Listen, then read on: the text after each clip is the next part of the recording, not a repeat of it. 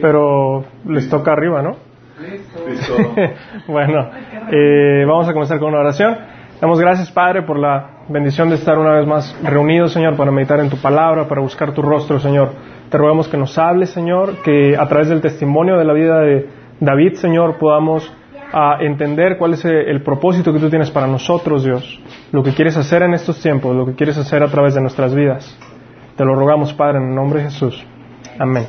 Este, bueno, esta es la sesión número 2 de la vida de David.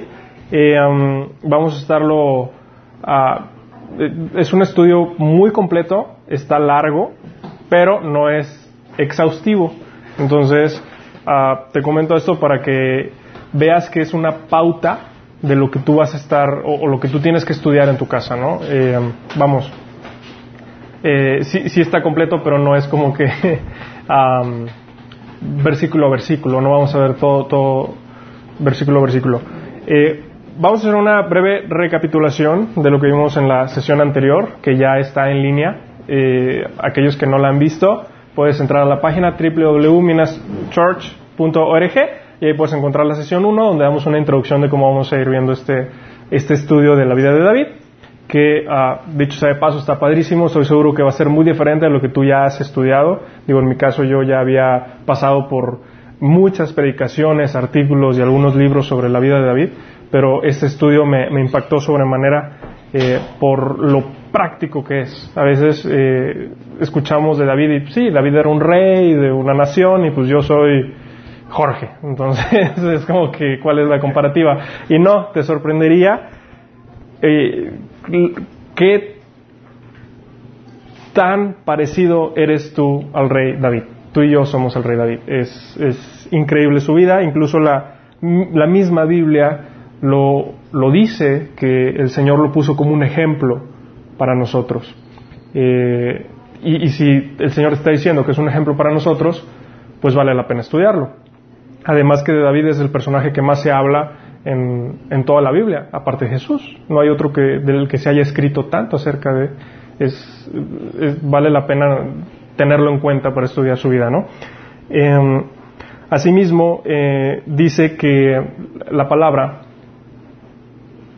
que si tú sigues el pacto de Dios, a través de la sangre de Jesús, las misericordias que experimentó David, esa misericordia increíble, extravagante, magnífica, fuera de lo común, la puedes vivir tú. Entonces es una promesa que, que, tú tienes que apropiarte, que tú tienes que creerlo y, y empezarlo a vivir. Te invito a que lo creas. Capítulo, eh, perdón, en la sesión anterior vimos que David era un hombre conforme al corazón de Dios. Eh, hay tres aspectos que podemos resumir acerca de un hombre o una persona, un hombre o una mujer conforme al corazón de Dios. Y estos aspectos son, uno, que David obedecía las órdenes o, o los mandamientos de acuerdo a lo que había en el corazón del Señor, lo que Él quería para su vida. Otro aspecto, David estudiaba las emociones del corazón de Dios. O sea, él, se metía en su presencia para ver qué sentía el Señor, cuáles eran sus, sus emociones respecto a, a todo. Eh, y el último punto es que David estaba enteramente entregado a cumplir el propósito de Dios. Él buscaba, Señor, ¿cuál es tu propósito? ¿Qué es lo que tú quieres hacer? Y de ese propósito que tenía el Señor, él, David tomaba lo que él podía hacer y lo llevaba a cabo. Y, se concentraba en llevarlo a cabo. Y era su meta, era su primer gol en la vida, era cumplir el propósito de Dios en todas las esferas que él pudiera hacerlo. ¿sí? Otro punto, otro aspecto que vimos acerca de la vida de David, es que él es una persona, o fue una persona, que estudiaba la hermosura del Señor. O sea, él, se metía en la presencia de Dios. O sea, él decía, una sola cosa, quiero, habitar en tu templo, morar en tu templo y, y meditar en él, examinarte, deleitarme en tu perfección, en, en, tu hermosura y hacerte preguntas. ¿Qué piensas de esto? ¿Cómo ves esta situación? Y era increíble la respuesta que David vivía, o sea, claramente él entendía lo que estaba pasando, él, no, no, se quedaba en, el, en, en, una sola línea, o sea, su, su, comunicación era de dos vías, por supuesto que tiene una revelación. tres, un aspecto bastante importante, David encontraba su identidad en Dios, lo vamos a ver en esta misma sesión más adelante. en base a su relación con el Señor, él basaba su sentido de valor, su, sentido de seguridad, su, em, su, sentido de pertenencia. él, no estaba enfocado en, su trabajo, en su escuela, en su profesión o, alguna posición de, vamos, de, de prominencia. No, él, basaba su, su sentido de, de, sus necesidades emocionales, satisfacía sus necesidades emocionales en el Señor mismo, en su relación con Dios. Eh, y con esto también nos referimos a que él, veía su relación con Dios de acuerdo a cómo el Señor lo veía a él a través de la gracia. Y de esa manera le respondía en confianza, confianza en amor. Y, aquí vale la pena que tú te preguntes, ¿tengo confianza en el amor de Dios? ¿Confío en, cómo el Señor me ama? Y, y, entre paréntesis, si el Señor te ama, pero eso no quiere decir que vas a hacer en tu vida lo que tú quieras, ¿verdad? O sea, si te equivocas, si hay pecado, va a haber una consecuencia por ese pecado y por supuesto que hay disciplina. Eso es parte del amor de Dios para tu vida. Dios te ama y como te ama, te disciplina. Claro que va a haber ahí un, jalón de orejas o un, santo pau pau, por supuesto. Esa es la confianza en el amor de Dios y David era algo que entendía perfectamente. Hablábamos que la, vida de David, y es algo que a mí me, consuela, me anima, me, exhorta, no es la vida de una persona que nunca se equivocó. David se equivocó muchas veces y, cometió errores garrafales. La regaba y la regaba monumentalmente. Pero cuando estudiamos la vida de David estamos estudiando la vida de alguien que nunca renunció, que nunca dijo, hasta aquí, seguir a Dios no es lo mío. Yo no puedo, o sea, estoy decepcionado y la verdad es que no, creo que no vale la pena decir. No, pese a todas las circunstancias que él vivía, pese a sus errores, él decía, oh, Señor, aquí estoy y quiero arreglar las cosas. Me equivoqué, pero quiero arreglar las cosas. Y estaba dispuesto incluso a aceptar la disciplina de Dios, que es parte de su, de, su manera de amarte, ¿no? Y bueno, ya entrando en la sesión del día de hoy, vamos a empezar con la unción de David. Curiosamente, David es el único personaje bíblico el cual recibió tres unciones públicamente. Eh, estas tres unciones fueron necesarias para que él pudiera cumplir el propósito que Dios tenía para él, que, lo fue llevando en, etapas. Eh, acuérdate que, el propósito que Dios tiene para ti no es algo que va a ocurrir de un momento a otro, ¿no? O sea, que te da tu llamado y ¡pum! Ya estás. Ya soy el, apóstol internacional de las naciones eh, fundando iglesias. No, para que eso suceda, que puede suceder, este, te va a tomar un buen tramo de camino. ¿sí? Eh, personas que de un día para otro brincan y, ya yo soy aquel, examina un poquito su vida porque no, no necesariamente es, ese es el punto. Eh, cuando el Espíritu Santo te da una unción específica, quiere decir que te está empoderando, te está capacitando en la gracia de Dios para que cumplas un propósito. ¿sí? Eh, además, la unción no es como para que la disfrutes, ¿no? para, verte, para verte bien. La unción te capacita para realizar un servicio, para realizar una tarea que por supuesto Dios está ordenando para ti. Es, una buena obra que el Señor está preparando de antemano para ti. Este, um,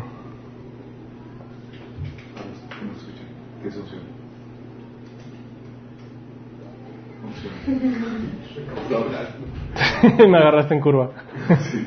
eh, um, déjame meter un segundo para aterrizarlo. Me sacaste de la línea de las hormigas. eh, um, es la gracia que el Señor te está dando, que te está capacitando para cumplir una tarea. Sí, eh, cuando hablamos de unción, para las personas que no están muy familiarizadas con las palabras eh, cristianas, estamos hablando de que el Señor te está dando una capacidad en específico para realizar algo. ¿Sí? Te está dando la autoridad y con la autoridad te está dando la gracia para que lo hagas. ¿sí? Eh, comúnmente se dice que el que, el que invita paga. ¿sí? Entonces, si el Señor te está invitando a que tú hagas algo, Él te va a dar todo lo necesario para que tú lo cumplas. ¿Sí? Mm. Eh, la primera unción de David fue en Belén, 1 Samuel 16, 13, ah, que es cuando está en, el, en, el, viviendo con su padre todavía, en, en un pueblo apartado, pequeño, que no tiene mucha población, y es en ese lugar donde el Señor lo llama a ser rey. ¿Sí? Eh, le da su llamado, le da su propósito. Pero esa primera unción que él recibe específicamente fue para realizar tareas pequeñas. Ah, en ese momento David tenía que cultivar su relación con el Señor, tenía que ir creciendo en el, en el día a día de cómo se iba a estar identificando con Dios. Sí, o sea, su, vamos, su primera tarea es cultiva tu identidad espiritual y macedumbre. Cultiva un espíritu de siervo, que es algo que al Señor le importa mucho, que, Él tuviera un espíritu de siervo. Entonces, ah, de esa manera fue haciendo tareas pequeñas que parecieran sin sentido, que Él fue desarrollando esa intimidad con el Señor, se metía, se, entiende que estuvo muchos tiempos solo, eh, digamos apartado en soledad, y es en esos tiempos en los que él no los desaprovechó, empezó a conocer al Señor, empezó a, dirigirse a Él, él, entendió, me ungiste, enviaste a alguien, enviaste un mensajero para llamar mi atención, porque tú tienes una tarea para mí, y en base a ese llamado que él recibió, empezó a, trabajar y a, cultivar esa relación con el Señor. O sea, no fue como que, ah, ok, algún día voy a ser rey, va, va, ok, voy a pastorear ovejas. no se distrajo de ese llamado, sino como sabía que tenía un, fin en específico, empezó a caminar hacia ese fin. Aunque no sabía cómo, cuándo se iba a dar, él hizo lo que importaba primeramente, que era cultivar una relación con el Señor. Su segunda unción fue en Hebrón, la puedes encontrar en 2 Samuel 2, capítulo 2, 4. Y en esta nueva tarea eh, se le encomendó el gobernar al pueblo de Dios sin perder un espíritu de siervo ni su identidad eh, espiritual, su identidad en, su relación con Dios. En, esta unción en Hebrón, él digamos que recibió parcialmente el cumplimiento de, las promesas, lo vamos a ver más adelante, donde él eh, fue siervo de una sola tribu de Israel, perdón, fue rey de una sola tribu de Israel. Y digamos que fue un siguiente peldaño, una, una nueva etapa que él estaba viviendo, donde nuevamente vinieron pruebas y, la intención era ver que se mantuviera, la intención de Dios era que se mantuviera en su relación íntima, en, su devoción hacia Dios, que no, que no se fuera deslumbrando por posición de, autoridad, de liderazgo, etc. Y su tercera unción la última fue en Jerusalén, lo puedes encontrar en 2 Samuel 5.3, y su siguiente tarea era cumplir completamente el propósito de Dios para su vida, que era conquistar los enemigos de Dios. Era, eh, David fue entrenado como un rey guerrero, entonces todo su entrenamiento en ese momento, ya, eh, vamos, todas las cosas que aprendió era ya para ponerlas en práctica. Este, así como hay tres unciones, que recibió David, tú puedes ver tres etapas de su vida. Y um, te voy a leer Salmo 78 del 70 al 72, donde dice, escogió a su siervo David y lo llamó del redil. Tomó a David de donde cuidaba las ovejas y a los corderos y lo convirtió en pastor de los descendientes de Jacob, de Israel, el pueblo de Dios. Lo cuidó con sinceridad de corazón y lo dirigió con manos diestras. Y aquí está bien interesante en la página, en, la publicación, tú puedes ver que está ahí remarcado el, versículo. Eh, tres palabras en específico, y estas tres palabras son las que te dan a ver o, puedes notar las tres etapas que David estuvo viviendo. Este salmo fue escrito por Asaf. Asaf fue una persona que, estuvo a cargo del, ministerio de alabanza y adoración que estableció David precisamente. Entonces, es una persona que, entendía cómo trabajaba David, que, supo cuál era su, manera de desarrollarse, de dirigirse día a día.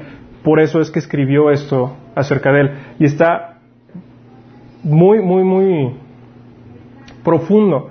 Primero porque fue el Señor el que lo escogió como un joven para su servicio. O sea, fue el Señor el que dijo, Él va a ser el que me va a servir. Él va a ser el, que yo he destinado para un propósito en, específico. Eh, después el Señor lo tomó, lo entrenó como... Eh, lo entrenó durante el desierto mientras vivía en Hebrón. Y al final el Señor lo convirtió, o sea, lo puso en una posición de liderazgo para que pudiera cumplir plenamente el propósito de Dios en su vida. Fueron tres etapas las que él estuvo viviendo. Y con estas tres etapas, algunos maestros, eh, pastores, dicen que la, la visión que Dios te da a ti puede tener tres etapas, puede tener tres facetas. Y eso está bien interesante, porque la primera es el, deslumbre de la visión o el nacimiento de la visión, que es cuando llega el profeta y te dice, vas a ir a predicar a las naciones, te voy a enviar y, vas a hacer luz y, wow, yeah, sí, yo quiero predicar y me voy a ir y va a estar fascinante porque voy a predicar. Y está genial, todos nos emocionamos y a todos nos han dado, bueno, yo me identifico, nos han dado alguna eh, profecía acerca de nuestro destino, acerca de lo que vamos a hacer en el futuro. Y por supuesto que dices, yeah, ¿por qué no? sí, claro. Eh, bueno, David lo recibió aproximadamente a los 17 años, este, cuando le dijeron, vas a ser rey de Israel. Que, digo, en ese entonces es como si te dijeran, vas a ser presidente de una nación, de una nación poderosa. Es, es algo que va, sí, sí puedo, sí, sí quiero, sí me gusta. Después tienes la segunda etapa, que es la muerte de la visión. Y suena así como que medio, eh, pues, agresivo, podría decirlo de esta manera. Eh, pero en, esta etapa es cuando ves que está sucediendo todo, menos la visión que el Señor te dio. ¿Sí? Hay problemas, hay oposición, hay perturbación. Eh, ah, mm, no me están saliendo las cosas como pareciera que debieran de seguir, ¿no? Y a veces eso nos frustra. Y, es aquí donde tienes que poner especial atención, porque muy probablemente el Señor quiere utilizar estas circunstancias para llevarte a ese destino, a, ese propósito que ya te dio, que, ya te dijo que va a ser y que va a suceder. Pero no te puedes brincar esa, esa etapa de, donde va a haber pruebas, donde, donde va, vas a estar sometido a un entrenamiento, como le pasó a David. Eh, David estuvo bajo un liderazgo muy complicado, el liderazgo de una persona endemoniada. Entonces, una persona endemoniada, una persona que está estableciendo el reino de las tinieblas, es no es tan sencillo. Pero créeme, así como fue con David, Dios puede utilizar esas situaciones para hacer un cambio en tu corazón y hacerte mejor y que cumplas el propósito que tiene para ti. Que, no te pase de noche, que, no te, que no te distraiga esas circunstancias y te alejen de lo que el Señor quiere hacer contigo y, por supuesto de, tu relación con el Señor. Tampoco lo interpretes como, ah, pues es que el Señor pues, siempre como que no le importa, ¿no? Y, a veces pasa, por supuesto que, pasa, que piensas que la persona que te dio esa profecía, pues igual era para la persona de atrás, pero se equivocó y te la dio a ti. Y, y, no, no, no, no, o sea, sí tienes que probar al profeta y su palabra tiene que pasar por fuego, pero este pero no eches todo por la borda. Eh, haz, una, un recuento de lo que está sucediendo, una, una eh, recopilación de, de, de, tus circunstancias y velos a, a, la luz de lo que el Señor quiere hacer en tu vida. ¿Ok? La faceta número tres es la plenitud de la visión que es donde ya sucedió. O sea, por fin ya estás ahí. Ya estás ahí y el Señor te dio favor, autoridad y recursos para que cumplas esa visión que Él tiene para ti. ¿Sí? Eh, en el caso de David, pues fue un, proceso complicado, lo vamos a ver al final de, esta sesión.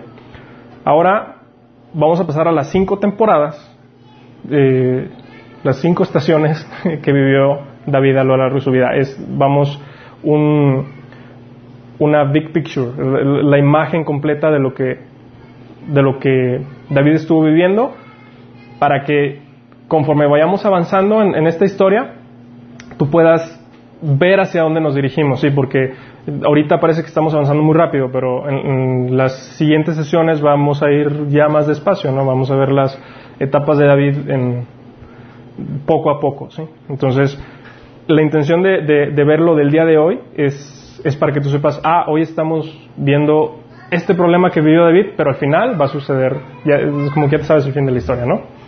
Eh, la primera temporada de David fue en, Belén, en su pueblo natal, donde vivió desde su niñez hasta su adolescencia. Esto lo puedes encontrar en el libro primero de Samuel, 16 y 17. En esta etapa se probó la resolución de David de amar a Dios sobre todas las cosas. Y esto fue probado a través del rechazo y permaneciendo fiel en un entorno mundano, secular. Si hay algo así como que aquí nadie me ve. Eh, como contexto, donde, de donde era David era un pueblo muy pequeño, un poco apartado de la sociedad, entonces pues como que no, sabes, no era la gran ciudad, no tenían las noticias, no, como que ahí la vida corría un poquito más despacio, ¿no? Em, y es en ese lugar donde el Señor empezó el, entrenamiento de David, ¿sí? Ah, en esta temporada David vivió algo muy complicado. Y yo creo que es, y, lo puedo decir por experiencia propia, es algo que la mayoría de la gente vivimos y es importante que, que tú puedas superar esta temática. Si no superas esta temática, está muy difícil que vayas a cumplir el propósito de Dios para tu vida. Y, y a esto nos referimos con el rechazo de su familia. Si David fue rechazado por su familia. Y es increíble cuál fue la respuesta de David ante estas circunstancias. Tú puedes ver en 1 Samuel 16, del 7 al 11, eh, cómo llega Samuel al pueblo. Primera porque el Señor lo manda, ¿no? Oye, tienes que ir a ungir al nuevo rey. Y Samuel, no, Señor, si se entera Saúl, me va a dar matar y leer y leer. Y pues no quiero, ve. Entonces, bueno, ahí va Samuel, con la excusa de que iba a hacer un sacrificio al Señor en, este pueblo de Belén. Entonces, cuando llega a, Belén, imagínate Samuel, lo veíamos en la sesión anterior, era el profeta, ¿no? O sea, era del que ni una sola palabra caía a tierra. O sea, lo que él decía se cumplía. Entonces, o, mejor ni te le atravesabas o, tenías cuidado de, cómo ibas delante de él. Tanto que la gente del pueblo, los ancianos del pueblo, cuando él llegó, fue de que, ¿vienes en son de paz? Sí, claro, vengo a ofrecer un sacrificio para el Señor. Ah, súper bien, pásale. Entonces, eh, Samuel empieza a, a preparar para el, sacrificio a, a Isaí y a sus a sus hijos. Dice, ¿sabes qué? Tráete a tus hijos, vamos a ofrecer el sacrificio, ¿no?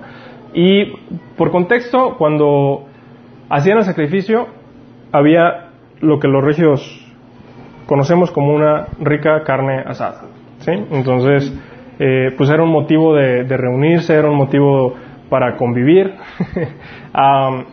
entonces, quiero que, que, tú puedes leer la historia y puedes verlo más a detalle en, en tu casa, no, no, lo vamos a hacer por cuestiones de tiempo, pero no me regaña porque el tiempo de televisión es muy caro.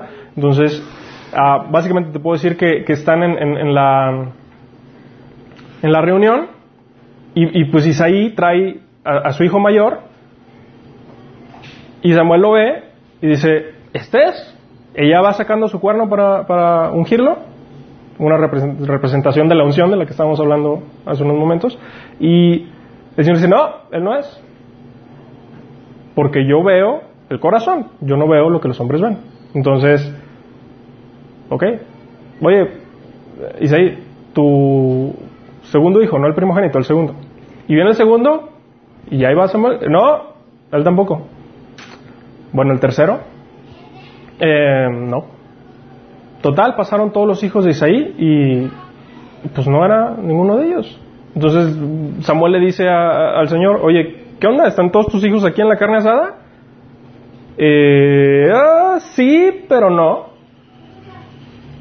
Eh, ajá. ¿Alcanzas a ver allá las ovejas? Ese es el menor. Ah, ok. No, no, tráetelo. Imagínate, volviendo con el rechazo a David, imagínate su sentimiento. Viene el profeta más famoso internacional con el superministerio a cenar a tu casa y no te invitan. Y trasladado a los tiempos de hoy, lo que lo pusieron a hacer fue como ir a lavar el coche. O sea, ¿sabes qué? Te lavas todos los carros. Y ya después vienes por tu pedacito de carne, ¿no? Y, y, todos estaban así, o sea, el pueblo en la casa de, de, Isaí y, y, David allá. O sea, ¿puedes imaginarte el sentimiento de David? ¿Qué, ¿Qué, habrá sentido en ese momento? Oye, pues con todo lo hablaron, ya vino delante de Samuel y oró por él. Lo ungió y ya Samuel se fue feliz, ¿no? Se acabó la carne eh,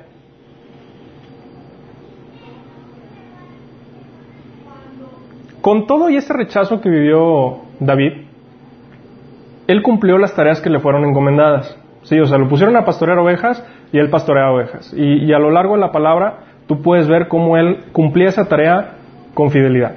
O sea, lo, no sé si le gustaba o no, pero lo hacía y, tomaba ese sentido de responsabilidad de que tengo que hacerlo. Y, venía un león y se iba a llevar las ovejas y él lo desbarataba, lo, deshacía. Venía un oso, misma situación.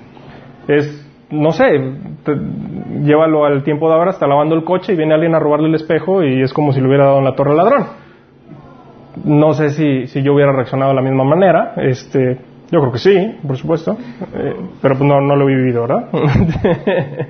eh, vale la pena mencionar que el Señor, eh, nuestro Señor Jesús, dijo, mantente fiel en lo poco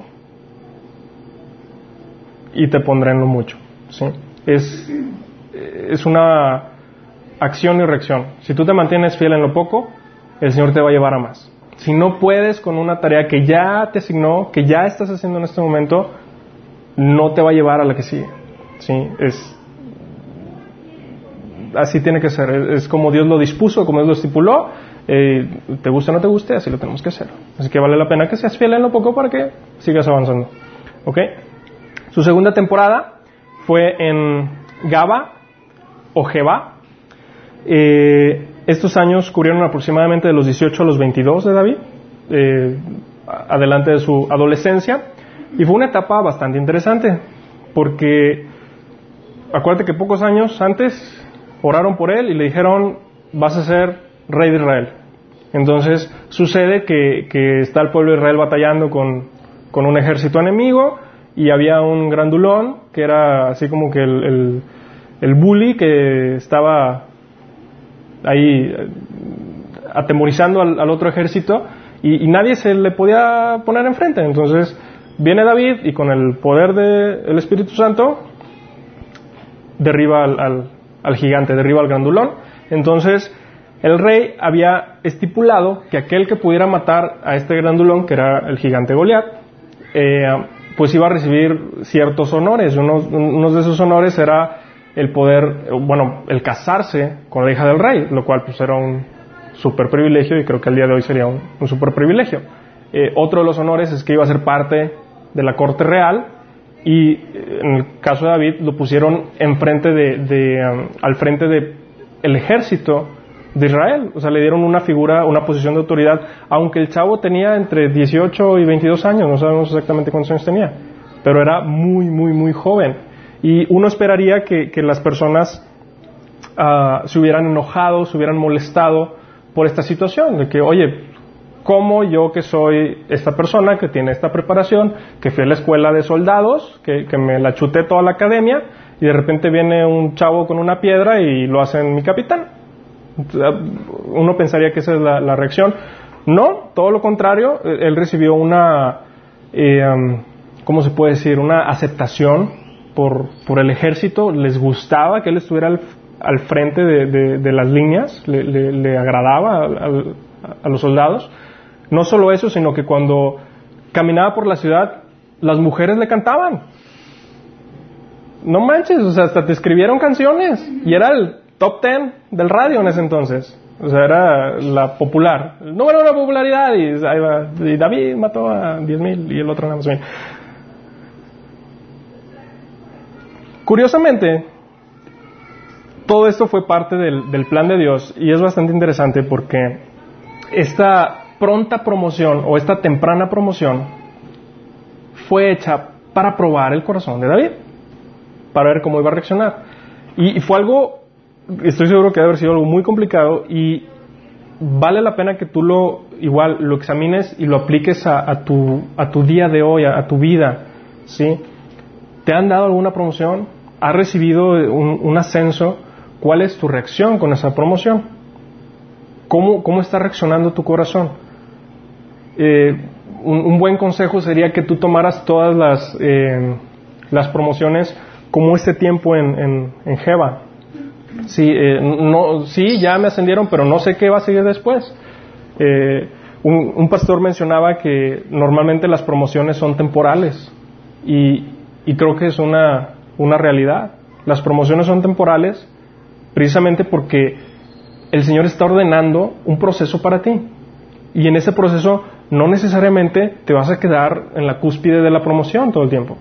Hay, hay picos, entonces lo importante es cómo vas a reaccionar en esos picos, cuál va a ser tu respuesta hacia Dios. ¿Ok? Em,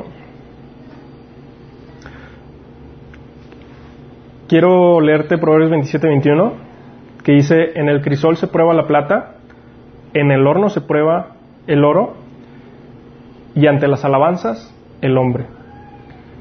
Cuando te dan una promoción, ¿cómo reaccionas? Eh, normalmente cuando llega alguien y te empieza a, vitorear y, decirte cosas eh, como a ensalzarte, ¿cuál es tu respuesta?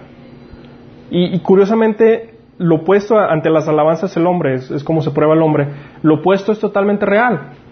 Cuando alguien viene y te da un feedback, ¿cómo reaccionas? ¿Cómo te atreves a decirme eso? Yo que estoy trabajando para el Señor. Agua. es, claro que cuando algo del corazón eh, sale de esa manera, está sacando lo que realmente hay dentro del corazón, vamos. O sea, cuando hay una respuesta de ese tipo es porque está sacando lo que hay en el corazón. Y así como una persona reacciona negativamente ante un feedback o una crítica, cuando una persona tú puedes ver cuál es el estatus del corazón de una persona en cuanto a, las alabanzas que recibe. ¿sí? El siguiente, la siguiente etapa, la siguiente temporada, perdón, fue en Adulam. Los años en Adulam cubrieron aproximadamente de los 23 a los 30 en la vida de David, fueron aproximadamente 7 años. O sea, no, no es poquito, es, si es un rato. Y ahora, en, esta temporada, el compromiso de David de amar a Dios sobre todas las cosas fue probado a través de la adversidad en el desierto. Durante estos aproximadamente siete años, y un ejército de tres mil soldados con un rey tratando de matarlo. Otra vez vuelve a, hacer esa figura. David tenía a tres mil personas queriendo asesinarlo. ¿Y cómo reaccionas tú cuando en Facebook te hacen un mal comentario? O, cuando viene una persona y, te critica negativamente, haya estado bien o mal fundamentada su crítica, ¿cómo reaccionas? Em, imagínate David que tenía a 3.000 personas atrás de él. Esto lo puedes encontrar en 1 Samuel del 24 al 26, o más bien del 21 al 31, todo, el, todo este periodo. Em, curiosamente, el Señor utilizó esta etapa para hacer algo bien interesante en la vida de David. A él su llamado era ser rey de Israel. Y al ser rey de Israel tenía que dirigir al pueblo y cumplir el propósito de Dios en la tierra, que en ese momento era conquistar a las naciones circunvencinas y, y eliminar a los enemigos del Señor. Iba a ser, en otras palabras, un rey de guerra, un rey guerrero. Y para ser un rey guerrero, pues tienes que saberle, ¿no? O sea, no, es como que te ponen en la posición y listo. No, o sea, es, eh, en el tema de la milicia se requiere la, capacitación, porque un, comandante, un general que no tenga la, capacidad adecuada, la capacidad correcta, va a llevar al, fracaso al ejército. Entonces, en el caso de David, estuvo él huyendo de cueva en cueva durante aproximadamente siete años. Y, por supuesto que, en algún punto de, esa corredera, él volteó al cielo y dijo, bueno, ya, ¿no? Señor, ya, ya, ya, ya, por favor. Y eh, no, no sé si pasó o no, pero me imagino al Señor diciéndole, mira, necesitamos que seas un rey de guerra y por consiguiente necesitamos que conozcas esta tierra, tu país y, los alrededores. Entonces, o te podemos mandar a la universidad, al diplomado de geografía, o te puedo poner a que vayas caminando por toda la tierra. Y qué interesante.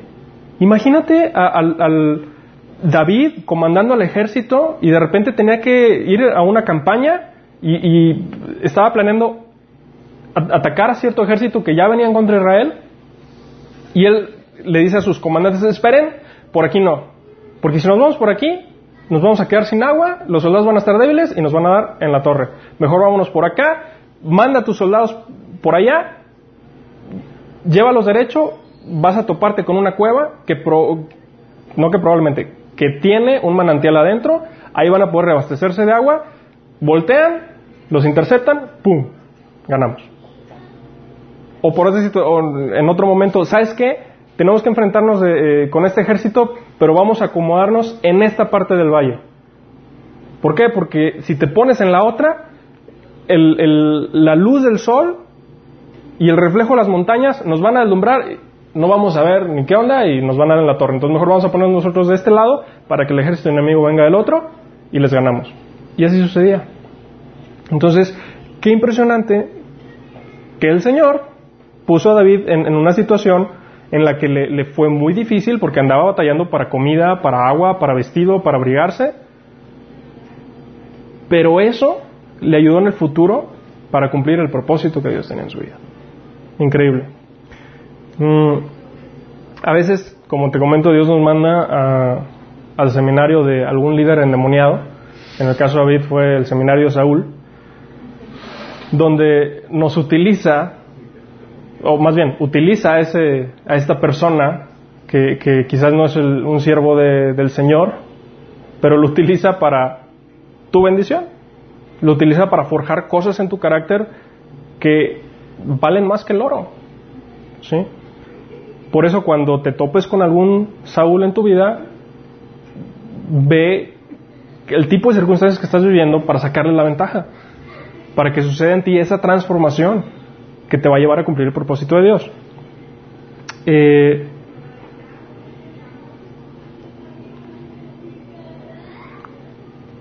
normalmente, cuando sentimos los, dolor, maltrato, excepción, frustración o demoras en promesas, los asuntos de nuestro corazón, los asuntos oscuros de nuestro corazón, salen a flote.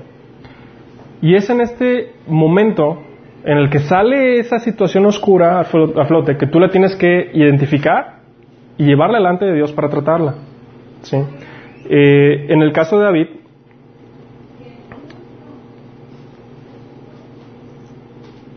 Dios lo utilizó, vamos, toda esta presión a la cual él estaba sometido para perfeccionar su corazón. Eh, un pastor, Mike Bickle, compara estas, este orgullo oculto que, vamos, déjame regresar un poco, estas situaciones oscuras pueden ser como un orgullo oculto. Por ejemplo, te tratan mal y te molestas. Oye, es que me trato mal. ¿Qué le pasa? ¿Qué le ocurre? Bueno, si te trato mal, pero quizás es porque tú no estabas esperando que te tratara de, alguna manera en, específico. Y quizás la manera en la que tú querías que te tratara, pues digo, es, irrelevante. Pero lo que importa es tu reacción ante esa situación. ¿sí? Eh, este pastor compara este orgullo oculto que puede ser tu archienemigo en, para tu llamado, como las fallas geológicas. ¿sí? Una falla geológica sucede cuando hay diferentes presiones en, las placas de la Tierra, de manera que se, genera una ruptura. ¿sí? Entonces, de esta ruptura, de diferentes partes hay, diferentes tipos de presión. Es lo mismo que pasa en el corazón. Cuando somos sometidos a, presiones de estrés, de, frustración, de dolor, de maltrato, etcétera, sucede que sale a flote o, se marca nuestro orgullo oculto. Y en el caso de David, el único que podía detener a David no era Saúl, no era el pueblo enemigo, los filisteos, no era su familia, no eran sus amigos, era David mismo. ¿Sí? O sea, David era el único que podía detener el propósito de Dios en su vida. Y lo mismo sucede con nosotros. Tú eres el único que puede fallar o, el único que puede eh, detener lo que el Señor quiere hacer en ti. No, no es culpa de otra persona, no es culpa de las circunstancias. De hecho, se dice que el 10% de nuestra, de lo que nos sucede en la vida, eh, perdón, el 10% de tu vida está dictado por lo que te sucede. El otro 90% de lo que sucede en tu vida está dictado por cómo reaccionas ante el 10% que te sucede. ¿Sí? ¿Cuál es tu, tu, reacción ante, ante las circunstancias?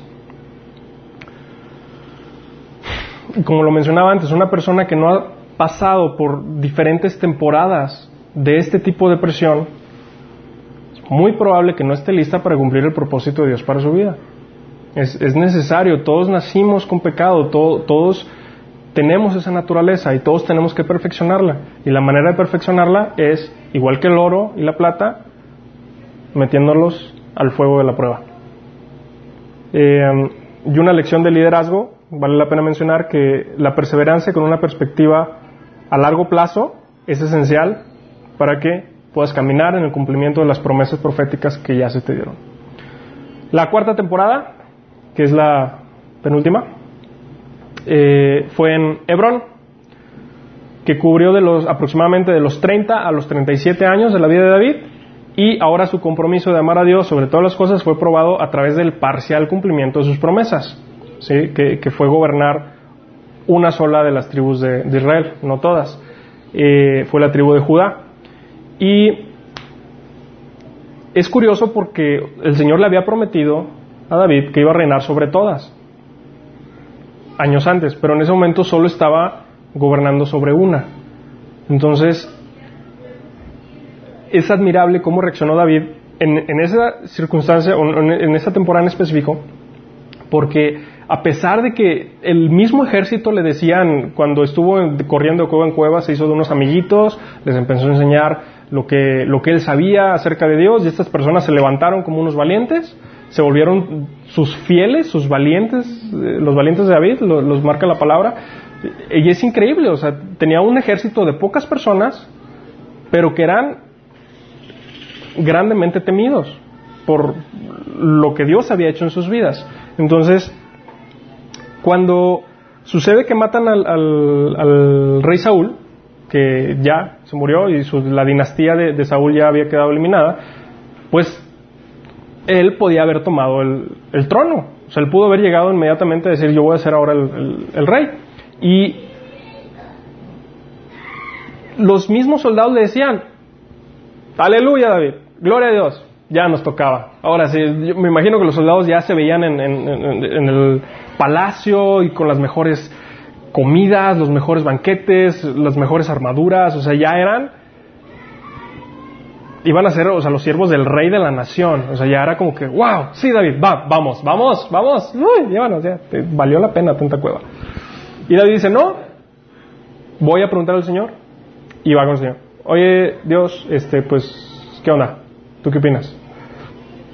El Señor le responde, David, me alegra que me hayas preguntado, porque me gustaría que lo siguieras haciendo a mi manera. Por tanto, nada más, vete a Judá, una sola tribu. Y David dijo, muy bien. Y los soldados, no, pero ¿para qué no era necesario preguntarle a Dios? Pues era lógico que Dios para ti. Pero bueno, los soldados se sometieron a su autoridad y se fueron a, a Judá.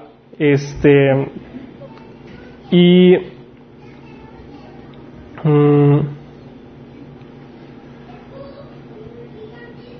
la última temporada de David fue en Jerusalén, que cubrió de los 37 a los 70 años esto está en 2 Samuel del 6 al 24. Y fue la etapa si, la anterior había sido, una etapa complicada, esta fue la, cúspide de, las pruebas que David vivió. Cuando yo me acerqué a, leer la historia de David al principio, yo pensé que lo más difícil habían sido sus primeros años, que era cuando lo estaba persiguiendo Saúl. Pero no, simpáticamente lo más complicado de su vida, espiritualmente hablando, fue en, esta temporada cuando eh, ya se convirtió en el rey de toda la nación. Porque ahora su compromiso de amar a Dios sobre todas las cosas fue probado a través de diferentes exámenes, diferentes pruebas, diferentes test que David recibió al caminar en la plenitud del llamado, las promesas y las bendiciones que Dios tenía para su vida. Eh, esto fue peligroso porque en la palabra, en esta etapa, es donde están registradas las caídas o los errores más garrafales de David, los, las cosas que dices tú, híjole David, es que esto no era para que hubiera llegado a este punto. Tenías que haber detenido un poquito antes, o, mucho antes. No, no tenías que llegar a, a que involucrar a toda la nación el, tu error, ¿no? Este, um,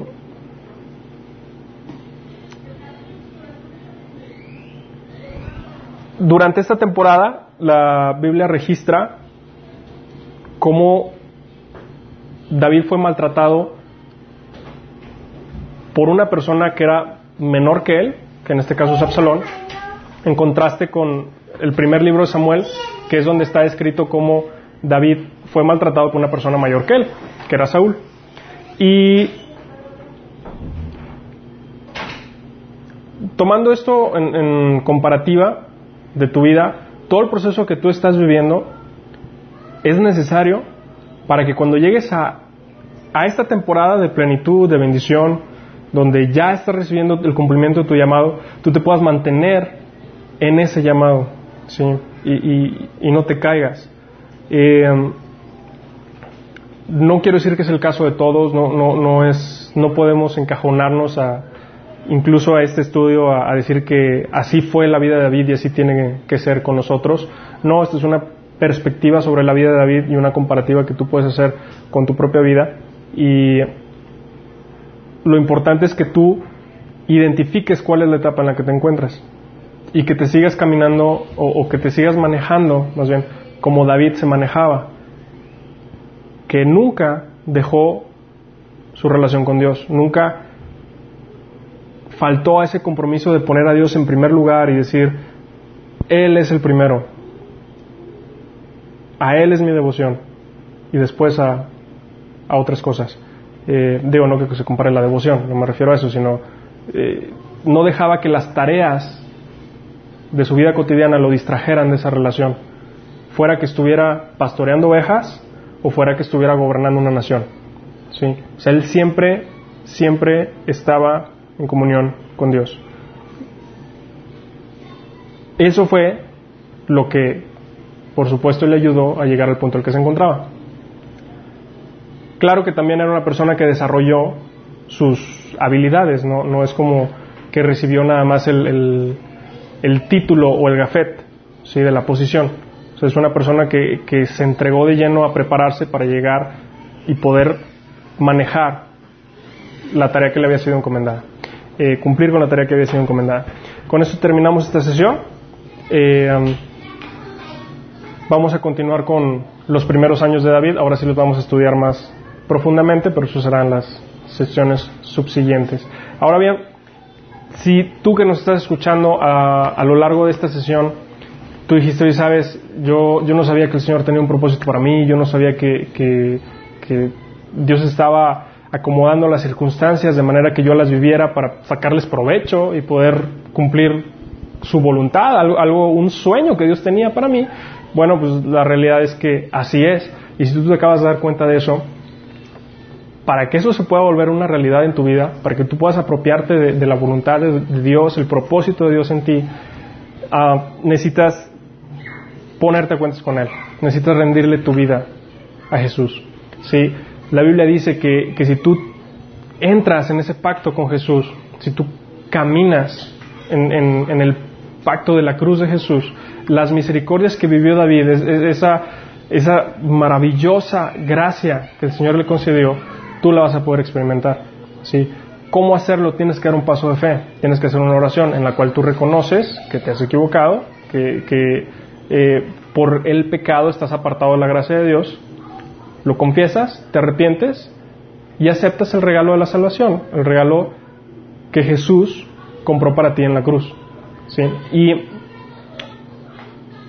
si me lo permites, me gustaría guiarte en esta, en esta oración. Simplemente ahí donde estás, dile, Señor, yo te doy gracias. Te doy gracias por tu Hijo Jesús. Reconozco que tú lo enviaste para el perdón de los pecados, de mis pecados. Y en ese momento yo confieso que me he equivocado, confieso que he pecado contra ti y me arrepiento. Y te doy gracias porque yo creo que tú me perdonas. Yo creo que tú me limpias y tomo ese regalo de la salvación. En el nombre de Jesús te doy gracias por el regalo de tu Espíritu Santo.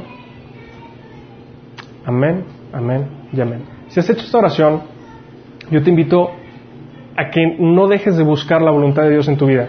Yo te invito a que a través de la lectura de la Biblia y de la oración puedas cultivar una relación con Él de íntima comunión.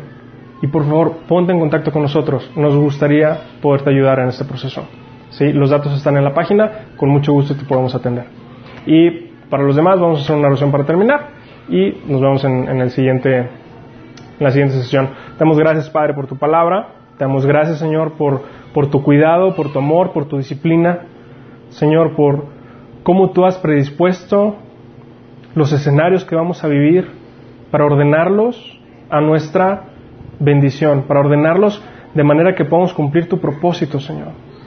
Así como lo hizo David, Dios, queremos hacerlo nosotros. Ayúdanos, empodéranos, que sea tu Espíritu Santo como un maestro guiándonos a toda verdad. Te lo rogamos, Señor, en el nombre de Jesús. Amén, amén y amén.